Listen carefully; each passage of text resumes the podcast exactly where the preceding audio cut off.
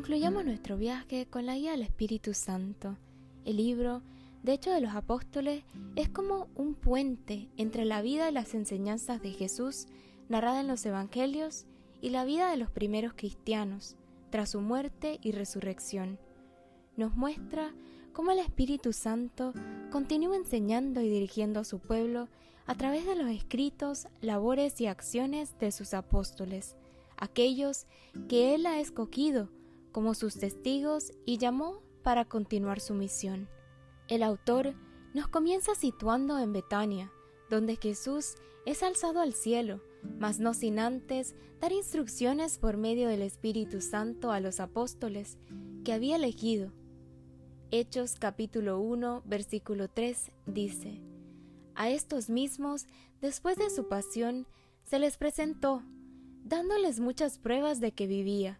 apareciéndoseles durante cuarenta días y hablándoles acerca de lo referente al reino de Dios. Hoy, Dios quiere llamarte a ser testigo y partícipe de su amor, abrirte a reconocer la presencia del Espíritu Santo y dejar que su soplo te impulse y transforme a tomar acción como kermen y semilla del reino, continuando la misión de Jesús con tu vida la ascensión de Jesús nos señala el comienzo de la actividad del Espíritu Santo entre la iglesia naciente a la que Él convoca para guiar y llevar adelante a plenitud como nuevo pueblo de Dios. Esto se nos revela en el trabajo y los discursos de Pedro y Pablo,